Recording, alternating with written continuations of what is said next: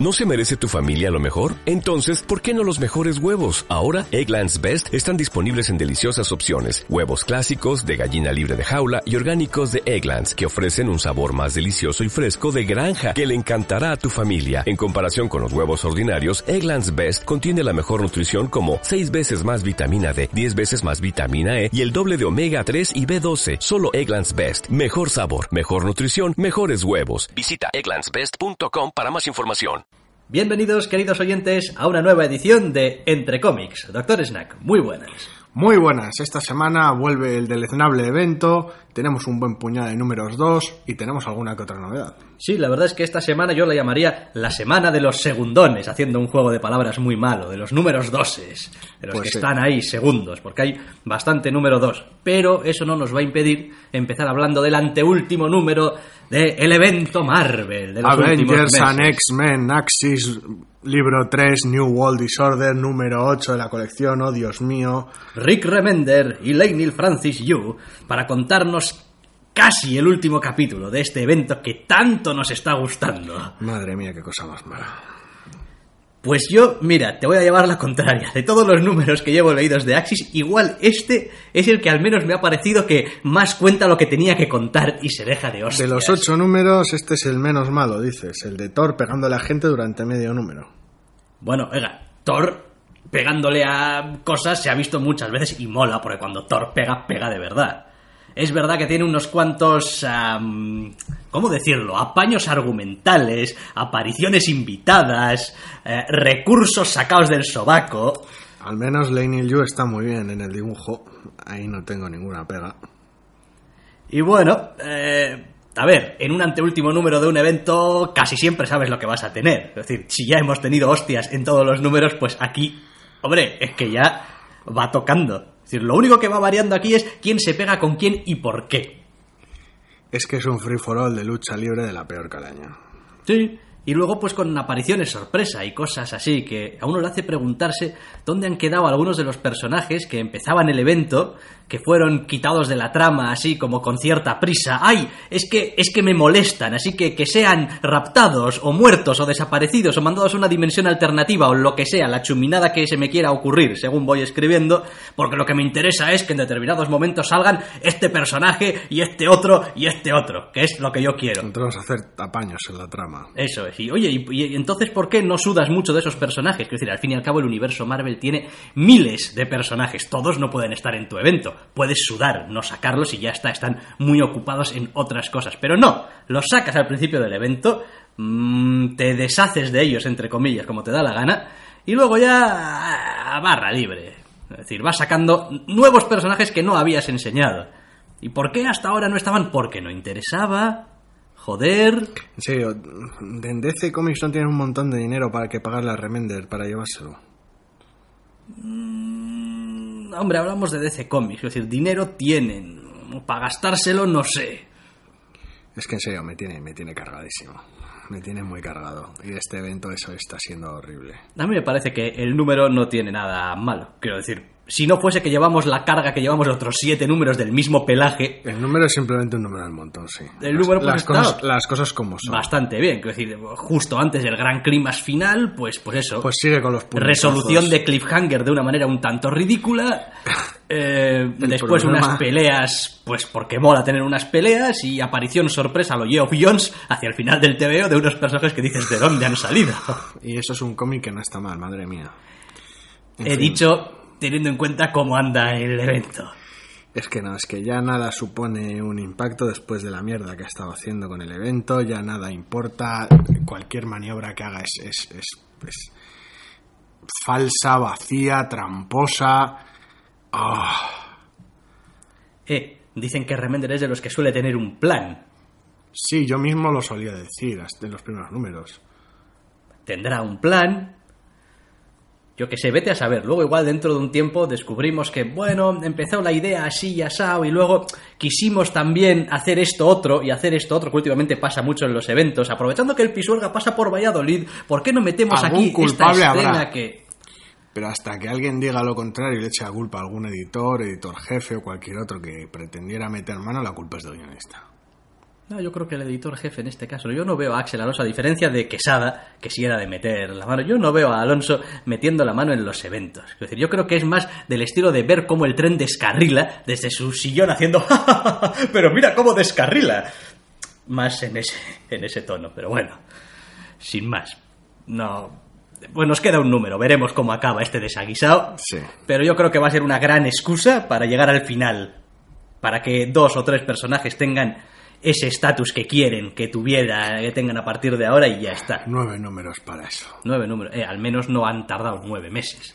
Nueve números para eso. Al menos no han tardado nueve meses, lo han contado rapidito. En fin, eso sí. Y eso es algo... Lo sufres, sufres la misma cantidad en menos tiempo. Pues ya está. Más comprimido. Pues dolor más intenso. Dolor en formato zip, en formato RAR. Ahí, ese dolor, esa cápsula Dolor- concentrada de, dolor de- dolor compacto. El que te duele aquí, ahí, en las tripas. ¿sabes? Ocho números ya. Madre mía, el amor hermoso. En fin. El que hace que tu Marvel zombie apenas pueda tragar con ello. Es como, pero si estoy acostumbrado a tragar cada cosa que... No. Cada cosa que... Sí, no, no, las cosas como son. Estoy acostumbrado a tragar cada cosa que... La cantidad de eventos de, de las dos grandes editoriales que veo a las espaldas ya, pero es que esto es una nueva definición de dolor. Ay, en fin, vale. Vamos a pasar de este número 8 de Axis. Sí, vamos a alejarnos de Remender para acercarnos un poco a Remender. Ah, es verdad. Es verdad. Número 2. De... Sí, vamos a hablar del número 2, no vamos a hablar del, del número 1 de Ramber antes, por ser un número 1 o qué. Va, venga, vamos a dejar a Remender para más tarde. Es que si no le vamos a atizar y se nos van además a agotar las ideas de cómo atizarle. Así dejamos que reciclen un poco. Sí, vámonos, vámonos ahí, Mitch. Nos vamos a Image, nueva colección llamada Rumble, número 1 de John Arcudi y James Harren.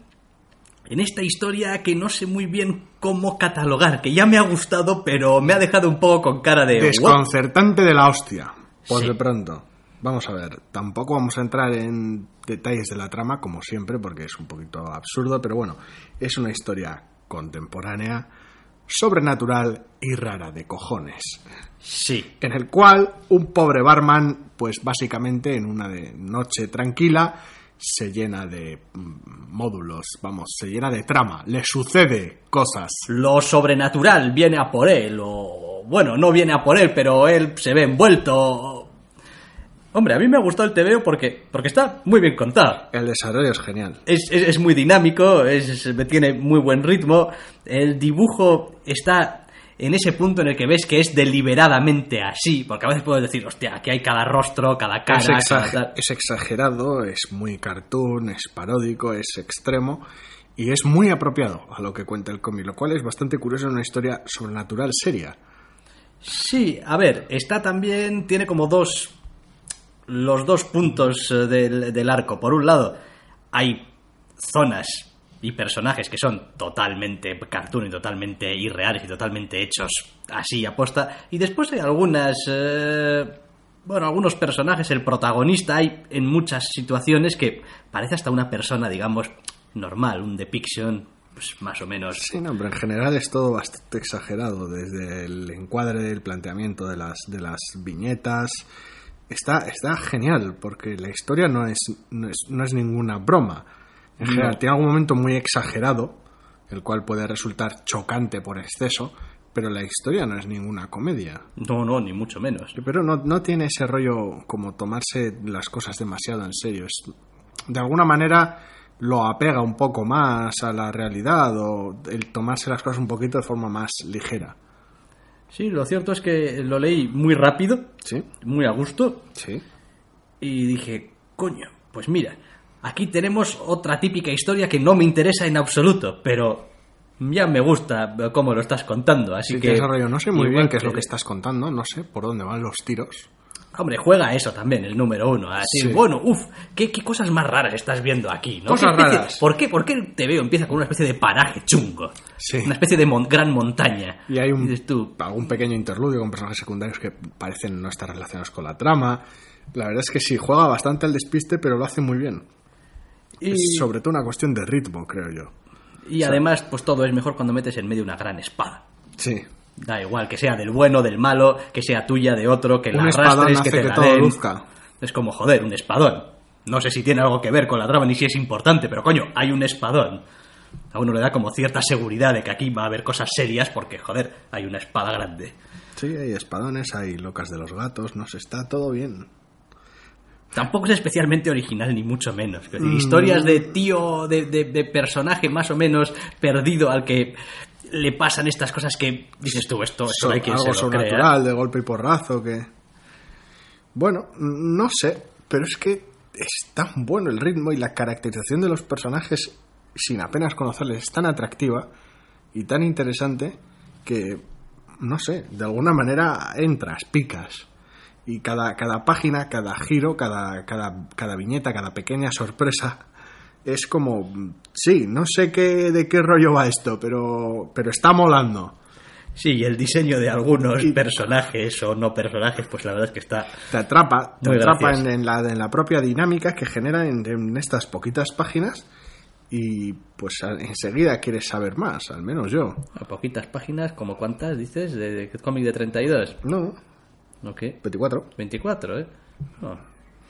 Sí, sí, es que es muy, es muy poquito, pero, pero joder, entras al ritmo muy fácil, por lo menos yo. Sí, sí, sí, no, a mí me pasó igual, ¿eh? Es como empiezas a leer y dices tú, ajá, vale.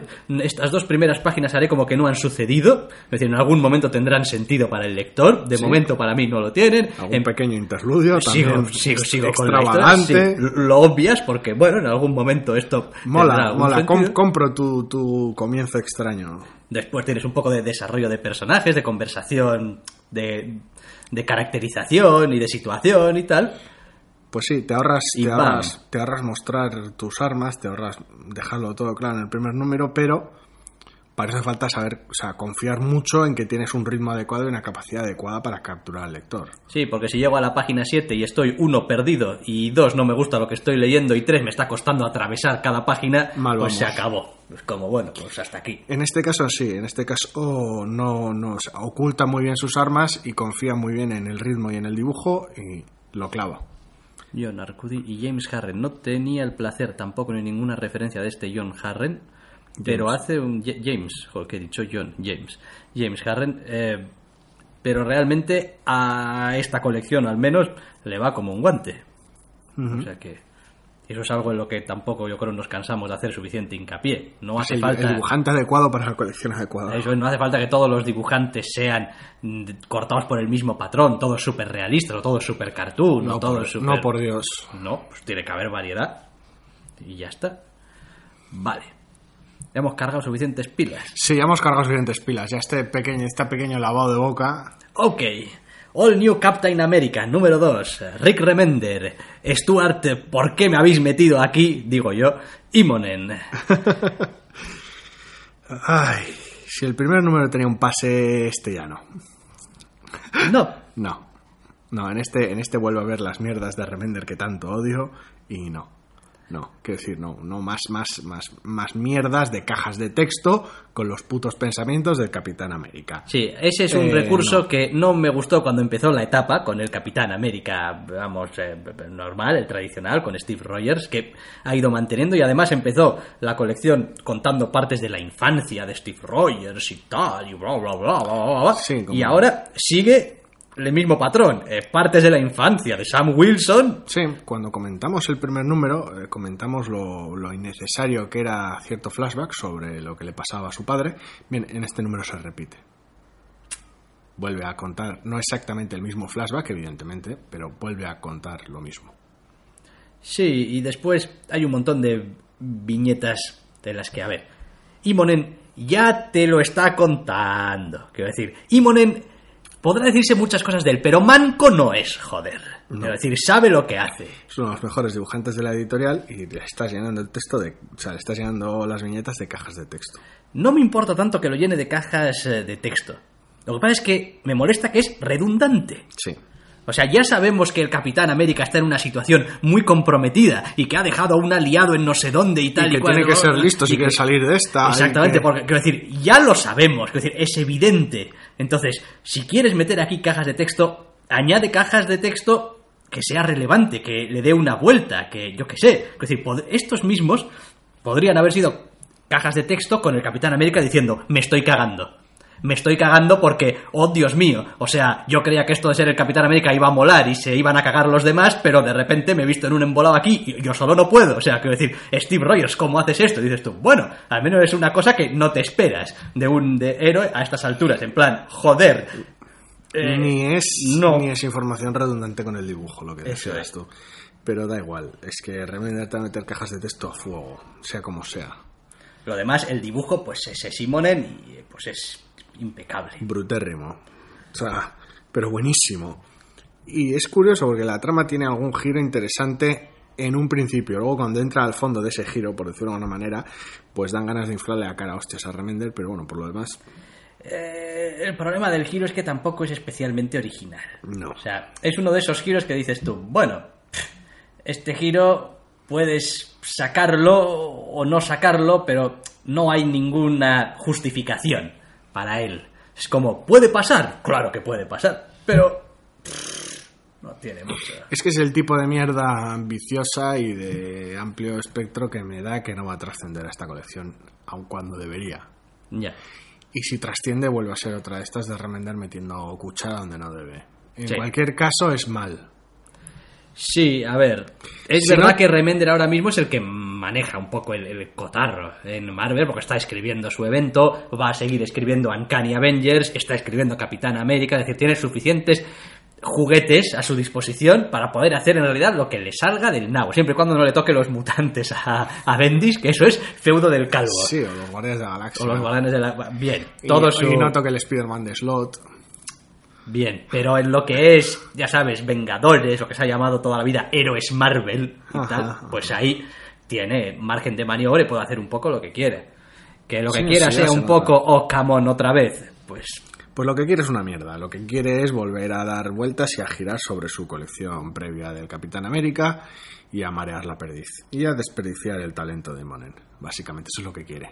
Taparle sus dibujos con cajas de texto. Así que muy bien, Remender, a lo tuyo.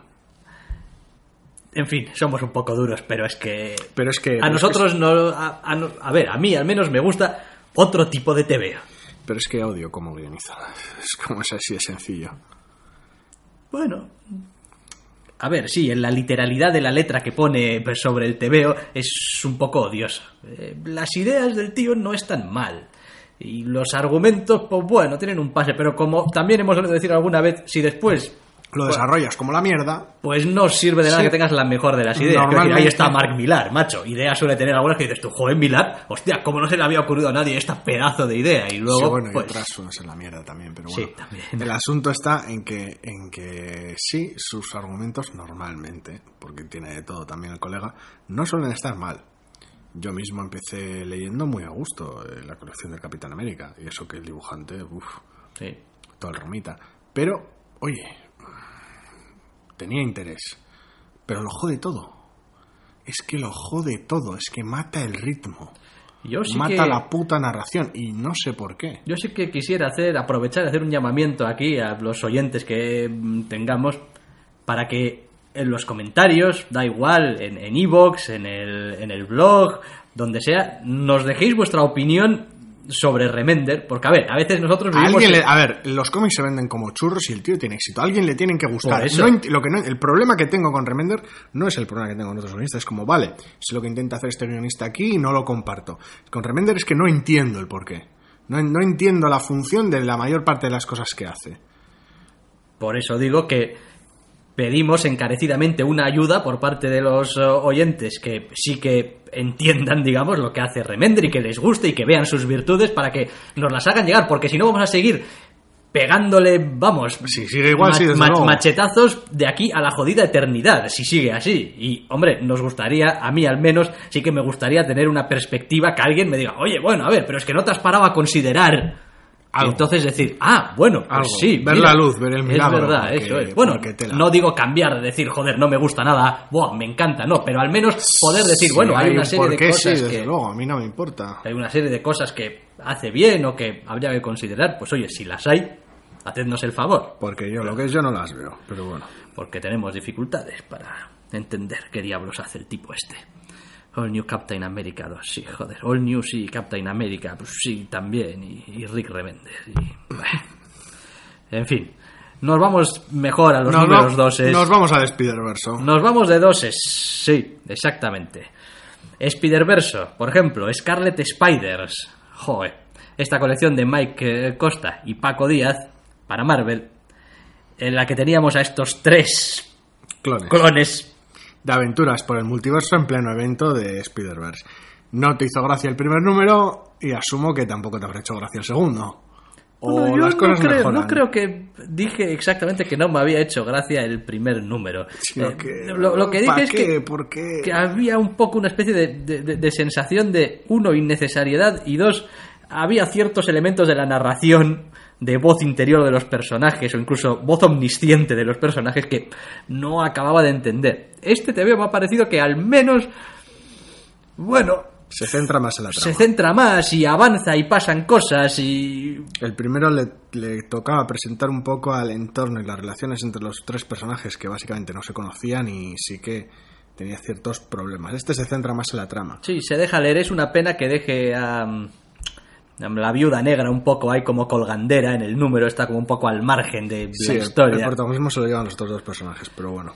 Pero lo demás, el TVO me ha parecido joder. A ver, una vez que te metes en un tinglao y en un berenjenal como este de dimensiones paralelas, clones y tal y cual, no hay cosas que puedas hacer mucho más eh, comedidas que este TVO. Como es que, mira, es que es lo que hay, es que este es el entorno y las cosas van a ser muy locas. Y vamos a tener a héroes que ahora son, pues en este universo, un poco como villanos y tal, y pues es inevitable. Es el setting que tienes.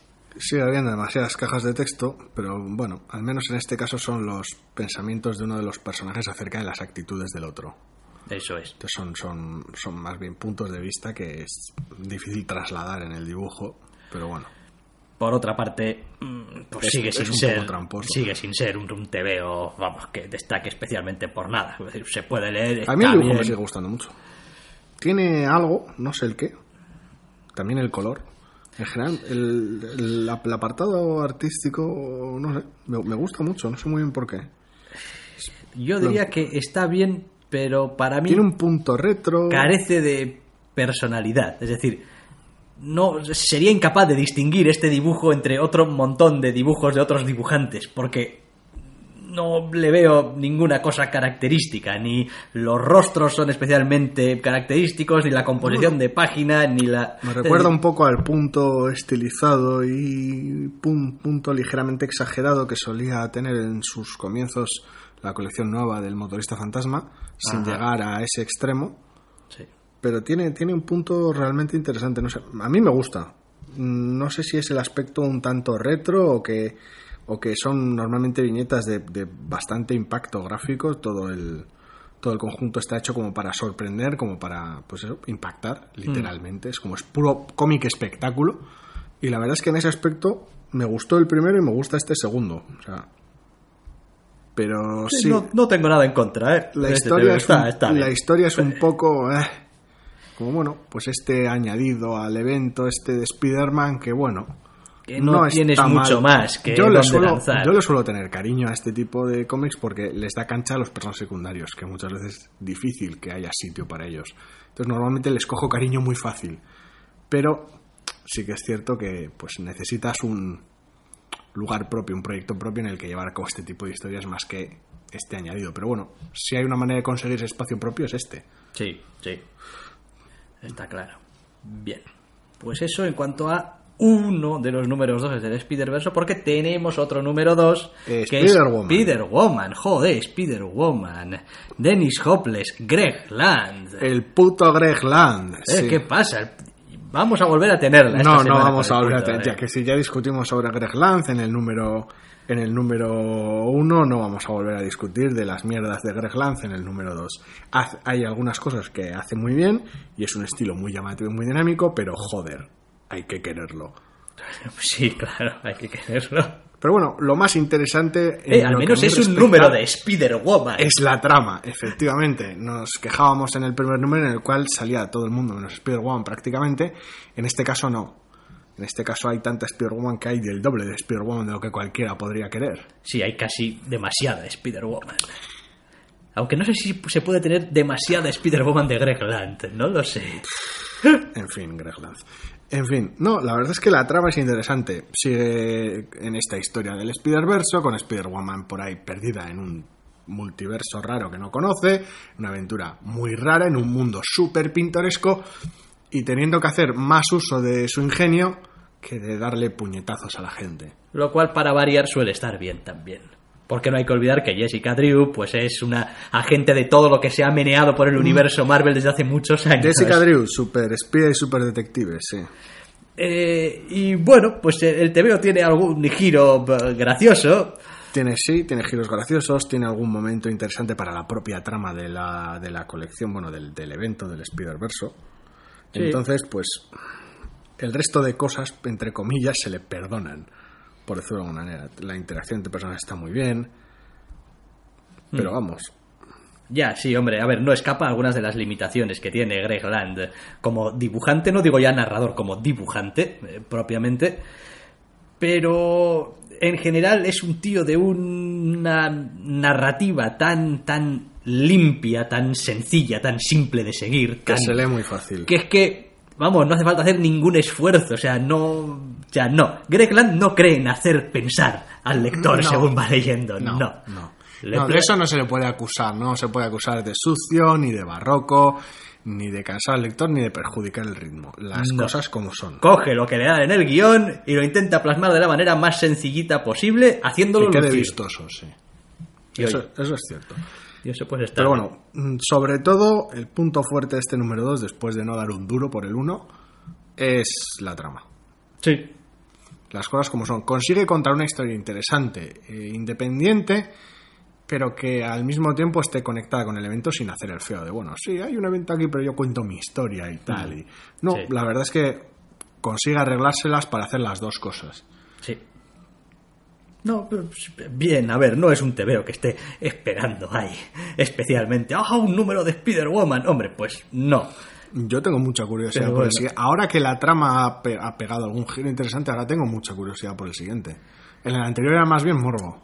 A mí el problema que me generan todas estas miniseries, a ver, miniseries no porque es una serie eh, regular, Pero esta miniserie tiene poco. estas colecciones que están muy unidas a- Al evento. evento. principal y tal, es que siempre me genera esa sensación de decir, bueno, pero, pero esto, el esto en realidad el es número uno de verdad, ¿cuál es? Sí. ¿Es importante o no es importante? O, es decir, ¿van a sudar un poco de esto en el en Amazing Spider-Man, digamos, en los números gordos dibujados Ah. por Coipel? ¿O no? Importante para el evento, sí, no para la colección. Sí, sí, no, va a tener impacto, no, para la colección. Hombre, a ver, una vez que esto se acabe, se ha Se acabado, sí. Y no hay mucho más que rascar. Si lo de Spider-Verse acabe como acabe, acabará y mira, mm, hasta ahí. Sí, a ver, depende de lo que pase, puede afectar al personaje de una manera o de otra, pero sí. Sí. Decir, puede volver y decir, me voy a teñir de rubio. No, bueno, coño. Que no es, no es el caso, pero Que bueno. no es el caso, creemos. Tampoco tenemos una bola de cristal, ¿eh? No, no, tenemos el catálogo previo y las solicits, pero aparte de eso... Ah, joder, qué, qué, qué agudos somos, ¿eh? No sé vosotros, queridos oyentes, pero nosotros vemos tres meses en el futuro. Sí, más aproximadamente. Sí, aprox. Vamos, semana arriba, semana abajo. Y eso nos ha dejado alguna noticia. Pues sí, porque cortesía de USA Today, de todas las fuentes estrambóticas que puede uno encontrarse de cómics, Ah, Marvel, cómo le gusta, cómo le gusta diversificar diversificar y echar la noticia horizontal. sus noticias a ¿qué eres? USA Today, toma, agarra esa. Toma, un rediseño del personaje. Pues sí, después de que hubiera bastante ruido con la portada aquella de Manara para Spider-Woman Sí. y su- todas, todas las connotaciones negativas que pudieron surgir al respecto, Hmm. que bueno, no sé quién no se las veía venir después de contratar a Manara para hacer una portada. Sí, sí. Pero bueno, en fin, hay veces que, ¿Qué- qué- pero a ver, ¿qué- hay algunas ¿realmente decisiones esperaban que- que dibujase Manara? en una portada de Spider-Woman, no lo sé, no sé, no sé, no sé quién fue la idea, pero bueno, en fin. No, la idea no, no importa. A ver, si, si el asunto. Para, para mí, el asunto no estaba en cómo era la portada, que bueno, podría haberlo sido. Sino en el hecho de que, coño, eso es como decir, joder, he contratado a Michael Bay para hacer esta película y tengo un montón de giros de cámara alrededor de los personajes, explosiones y, y- y efectos Y no especiales. era, no era lo que quería. Y no era lo que quería. Digo, hombre, coño, pues entonces, ¿por qué coño hablaste con Michael Bay? Es como, ¿por qué? ¿Por qué me ha llenado toda esta película de hero shots y explosiones y, Es como, no sé, has pagado a Michael Bay. Era lo esperable. Pero que una- tuviese una de estas portadas con una postura provocativa Sí, algo de anatomía imposible, etcétera, etcétera, etcétera, porque es Manara. y ya está. No entramos ya a si eso debería ser así, si no, si es esto o es lo otro. Es un poquito absurdo. Es una decisión un poquito mierder. Es como no, no pinta en el, con el tono de la colección en general, pero bueno. Es lo de siempre, las portadas hace mucho ya que abandonaron un poco la senda de reflejar lo que pasaba adentro. Yo me acuerdo unos tiempos en los que uno compraba un TVO y la portada del TVO era una viñeta con un texto y tal que salía de la boca Tal, del personaje. Y, tú, enter este otro personaje. Eso es, sí. Presentando a... Ahora vas a. te ponen. Sí, pero eso era el puto pasado. Ya bueno, pero ahora te ponen 10, las 12 primeras portadas de cualquier colección. Hmm. Eres incapaz de saber qué número es cuál, si te, si te, si te lo tapan. Es complicado. A ver, depende del enfoque también. A veces es más más una cuestión artística, es una cuestión de diseño que otra cosa. Las portadas de Aja, de Hawkeye, Sí. están muy bien, pero claro, Sí, a veces claro. no es identificativo, otras veces sí. Si no, te puede pasar, como decía Sí, Ellis, que quería con su planetario y tal. De quiero que cada portada sea individual, distinta, que refleje lo que hay en el interior y sobre todo que, coño, cuando la gente vaya a la estantería a pillarlo entre un montón de superhéroes, destaque. Sí. Y digo, bueno, pues bien, también. Pero bueno, Cada que nos desviamos. portada. Sí, el asunto es que han encargado a Chris Anka, conocido por este tipo de trabajos, sobre todo últimamente, rediseñar un uniforme para Spider-Woman. Algo me dice que uno no rediseña el uniforme de un personaje si no está pensando que quizá haya un pequeño giro en el personaje. Digo yo, y por la información que han dado en general, sí, parece que quieren volver un poquito a esa Jessica Drew detective. Ajá. Los detalles ya pues los veremos cuando salga el número, pero bueno. Sí, está claro. Y el- la verdad es que el rediseño es, es interesante. A veces Chris Anka se pasa de limpio, se pasa de estilizado, se pasa de práctico. Pero bueno, en este caso consigue verse como un diseño de ese tipo y al mismo tiempo que siga pareciendo un traje de superhéroe. A mí lo poco que he podido ver ya me ha gustado. Me parece que... En fin, a ver, empiezo a pensar un poco en esa colección más en la línea de otras colecciones que está sacando Marvel ahora, pues como Hulka, y decir, eh, es, ese rollo de no, no me importa tanto que sea mm, super, super heroico, como que sea... que- que quede bien con la idea que hay detrás del TVO, ¿no? Sí. Que sea coherente con esa idea de, bueno, pues igual más rollo detective, más patear la calle y tal. Y, hombre, pues ir con una especie de mono súper ceñido, rojo y amarillo, pues, hombre, Es raro. Pero bueno, no es lo único bueno, que es tener una perspectiva fresca sobre un personaje que tal vez no se toca. Lo bueno es que por un lado mantienen guionista, lo Sí, cual señor. pues después de encargarle este trabajo durante el evento sería feo echarlo por encima Sí, la verdad. Y tiene otra cosa buena, que evidentemente en este caso es personal, porque considero que es bueno mantener al guionista, pero también considero que es bueno darle la patada a Greg Lanz. Ajá. Pues aquí tienes un win-win, porque creo que no solamente te gusta a quien eh, que gusta que le den la patada a quien le dan la patada, sino que te gusta que le den la bienvenida a quien le dan la bienvenida. Pues sí, porque la colección va a pasar a manos de Javier Rodríguez, por el cual pues tenemos enorme cariño, no es ningún secreto, Gran debilidad. y, y- y el tío tiene talento de sobra, así que Esperamos. Ahora, ¿ves? Ahora de repente dices tú, coño, Spider-Woman. Spider-Woman, detective, nuevo uniforme, Hopeless, Rodríguez... es una Joder. colección que podría estar esperando a que saliera. quiero leer. Y sí, sí, lo único es eso, estos primeros números extraños con el evento, que bueno, va entre trancas y barrancas y... eh, Sí, bueno, cumple la función que cumple, que quizá es crearle una colección a Spider-Woman aprovechando el tirón del evento y, y después, digamos que haces como la segunda ignición de la colección, el afterburner y Sí, ¡boom! sí, hombre, yo creo que yo creo que mm, ese lanzamiento con un nuevo uniforme y tal es gancho suficiente como para que atraer a la gente y que luego con un buen cómic se quede leyéndolo. No, no sé si hacía falta integrarlo en el tema este del evento. Ventas. Hombre, el evento iba a tener lugar. Entonces, y Spider-Woman tenía que salir porque sale todo el mundo. Entonces lo entiendo que, bueno, pues Pero ventas. Es O sea, conveniente. decir, es una mera cuestión de ventas. Quieres empezar la colección con unas ventas más o menos. Así, entonces pues pones a Greg Land porque pues es un fan porque resultón, o sea, resultón y vende cómics a, vende cómics a porrillo. Eh, y después dices tú, bueno, y ahora pues pongo a un... Y ahora que ya he vendido cómics, ahora voy a hacer cómics buenos. Sí, o al menos lo vamos a intentar. Totalmente correcto, totalmente de acuerdo. A, a mí me vale. A mí me vale Spider-Woman, Jessica Drew Detective. Que no pasa nada, eh, que nos saltamos el primer tomo 1 a Spider-Woman 1.5, Spider-Verse, que, mierda. pero es que arrancan eh, ya en el 5, entonces no- arrancan ya en el 5. Creo que sí, creo que el 5 es el primero de Ostras. que dibuja Rodríguez. Uf, Te pillas los dedos en el primer tomo, sí. qué jodido. Eso no se hace en Marvel, o sea, Eso no se hace Marvel. hay que respetar los tiempos para que los lectores... Piensa que, piensa que cada número más tarde que empieza a ser Rodríguez es un número más de Land. Y no. Joder, y a casa, pero ¿qué pasa? Le tengo que pagar yo a, a, a- Land sus caprichitos de seguir un número más. Bueno, pues compra grapa en vez de tomo. Compra grapa. Es lo que hay. ¿Qué, qué hago Además, con ella además a ti te gusta Greg Land. ¿Qué me estás contando? Joder, hombre, sí, pero... Con, moderación. Gre- Greg Land, Spider-Woman, hay una, hay una serie de handicaps que puedo aguantar y ya a partir de un punto ya más no. En fin. Como colección nacida de evento, más Greg Land, más Spider-Woman, más... Hombre, Chirigota al margen, vamos a alejarnos de este festival de números 2 de Marvel. sí.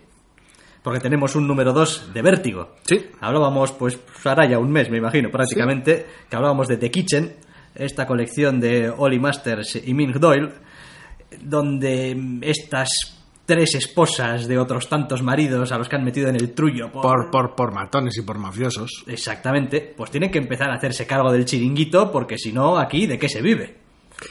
Pues sí, el cómic arrancaba presentando a los personajes y haciendo el setup para el desastre, para que las cosas empezasen a, a joderse y a tener que mancharse las manos, por decirlo de alguna manera, en esta miniserie de ocho números. Y el número 2 continúa perfectamente con esa, con esa tónica. Las apuestas van subiendo, los personajes se van involucrando más, se van diferenciando los caminos y las perspectivas de cada uno de los personajes sobre el asunto en el que están metidos. Y la verdad es que es un cómic genial. Y para colmo, eh, sigue subiendo las apuestas metiendo personajes adicionales. Sí, la verdad es que yo lo he leído muy a gusto y es además, a ver, a mí para variar de vez en cuando que cojan eh, el clásico, la clásica historia de matones, de barrio, bueno, llámalo como quieras, venidos a más, y le cambien un poco esa perspectiva de decir, oye, ¿por qué ellos y no ellas? Porque además estamos hablando de una época, esto está ambientado en el pasado, yo creo. Sí, sí, sí, sí. Eh, que no es como si fuese ahora, que dices tú, bueno, la perspectiva de género también ha cambiado con el tiempo. y Ah, la bueno, perspectiva es distinta, sí. ya Pues-. El primer número comentaba 70 y... Ah, no recuerdo el año. tanto, sí. Entonces, es un setting interesante, es una manera también de explorar, eh, pues bueno, en cierto modo también el, el papel de la mujer, individualizándolo mucho en esos tres personajes, eh, y hacer una historia que al final no está tan alejada de otro montón de historias que a veces han sido protagonizadas por hijos de y ese tipo de cosas, como bueno, ¿por qué tiene que ser el hijo de el que vaya después a no coño? Estos temas familiares de la mafia y tal. Eso es, pues pueden ser las mujeres tranquilamente, las esposas, cuidadito. Oiga, La perspectiva está bien porque el resto de personajes masculinos reaccionan como reaccionan ante la situación y prometen más desastre, más decisiones jodidas y más, más violencia por, por, por Sí. necesidad y a veces también por vicio. esto, esto va a acabar En como esta historia Rosario de la. Aurora. Pues sí, es una miniserie de ocho números y está ya muy fuerte en el segundo. Entonces es realmente, realmente complicado. A mí me cuesta hasta ver si realmente van a ser capaces de hacer que dure. Sí, ¿verdad? Porque para el tercer número ya empiezas a ver grandes problemas en el horizonte, eh, incluidas introducciones de nuevos personajes que van a ser potencialmente muy importantes. Y... ¿Cómo vas a hacer para que todo el mundo no esté en la cárcel o muerto al, al final del cuarto número? Sí, más o menos. Es como, joder, es que, es, que, es que la vas a liar muy gorda. Y la verdad es que está muy bien. Un cómic a ese respecto sobre crimen y tal, muy, muy fino. Sí. Sin ninguna gilipollez, además. Eso Como- es. Cuenta lo que tiene que contar. Nada innecesario, ninguna mierda rara en el dibujo, eh, el diálogo necesario, es t- todo, todo muy, muy, muy bien medido. Sí, obviamente no es una historia que de por sí vaya a llamar muchísimo la atención, es decir, no va a acaparar muchos titulares, en plan, oh, una nueva historia sobre esta cosa muy loca, o sobre este tal, No sé. pero el TVO está muy bien hecho, se lee muy bien, tiene mucho ritmo, el dibujo acompaña, el color acompaña. Siempre ha habido mucho sitio en el medio para uh, estas otras historias y aunque ya no sea lo que era antes, el sello de vértigo en portada siempre ayuda a que la gente busque ahí una historia distinta. Sí. Aunque sea a veces por inercia, No sé cuánto le queda realmente a Vértigo como, como sello. como sello con esa bandera, porque yo creo que inevitablemente, tal y como están al menos actualmente las cosas, la gente se les va a ir yendo, me atrevería a decir, a Image. Sería lo, lo de esperar, pero bueno, ya veremos. En fin, no hagamos juicios sobre eso, que bastantes juicios hacemos ya de valor. Hoy nos hemos pasado, tengo al menos la sensación de que hemos dicho, vamos, Hombre, si es que con un cómic dibujado por Berlanz y dos cómics guionizados por Remender, pues, pues, pues qué decir. Se nos, se nos va la boca y nos puede. Ah, sobre todo a mí. Y voy a hacer también otra cosa en favor de, de- de todos. Primero, en mi favor. Segundo, en favor de los lectores potenciales futuros. Eh, como dijo Ma- Aznar en aquella especie de, de- de vídeo absurdo, estamos, tengo, tengo miedo. estamos trabajando en ello. La entrevista de eh, Javier Rodríguez, no nos Ah. hemos olvidado de ella. Seguimos trabajando en ella. Somos un poco lentos y damos un poco de pena al respecto. Pero está ya a, a puntito, joder, a puntito. Le falta Nada. Le falta nada. A ver si ya la sacamos, ya sí, sí, porque hace casi un mes que la hicimos. Pues sí, nos gusta mirar mucho las cosas, darle muchas vueltas y tratarlo con mimo y pues nos puede el tiempo. Joder, macho, eso es que la cantidad de tiempo que se come. Esto yo, yo os animo, igual algunos lo haréis también y tal, y escribiréis, pero ¿cu- ¿cuánto tiempo lleva hacer cualquier cosa que está escrita? Yo, es que hace tanto tiempo que abandoné el, el- el medio, digamos, periodístico escrito, que, que, que, hostia, volver al texto es como... Porque, vamos, es inmisericordia, no te pasa una. Es complicado. ¿Tienes tiempo para leer cómics o tienes tiempo para escribir sobre los cómics que lees? A veces es complicado encontrar sitio para las dos cosas, sobre todo cuando aparte tienes otros ocho horas de trabajo, siete de sueño. Sí, deberían ser ocho de sueño, pero eh, esa, esa frontera la superé ya hace unos años. Sí, hace mucho que abandoné. No, Ocho, no, no rentaba. ocho- ocho- ocho horas de dormir. No ¿Quién, rentaba. quién las hubiese pillado No, y quién las pillara? a- apenas suponía diferencia y solo y me, me- me quitaba una hora al día. Pues eso, sin más, es solamente para, para que estéis eh, informados del asunto y para que nosotros nos autoobliguemos también a meternos un poco de prisa. Pues sí. ¿eh? haciéndolo público. Por lo demás, que como siempre, un placer eh, compartir este tiempo con vosotros y si así lo deseáis, volveremos a estar la semana que viene. Hasta la semana que viene.